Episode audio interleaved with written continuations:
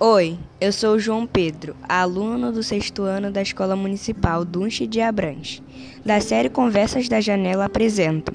Sou feita de madeira maciça. Eu sou uma janela muito bonita. Sou feita de madeira maciça.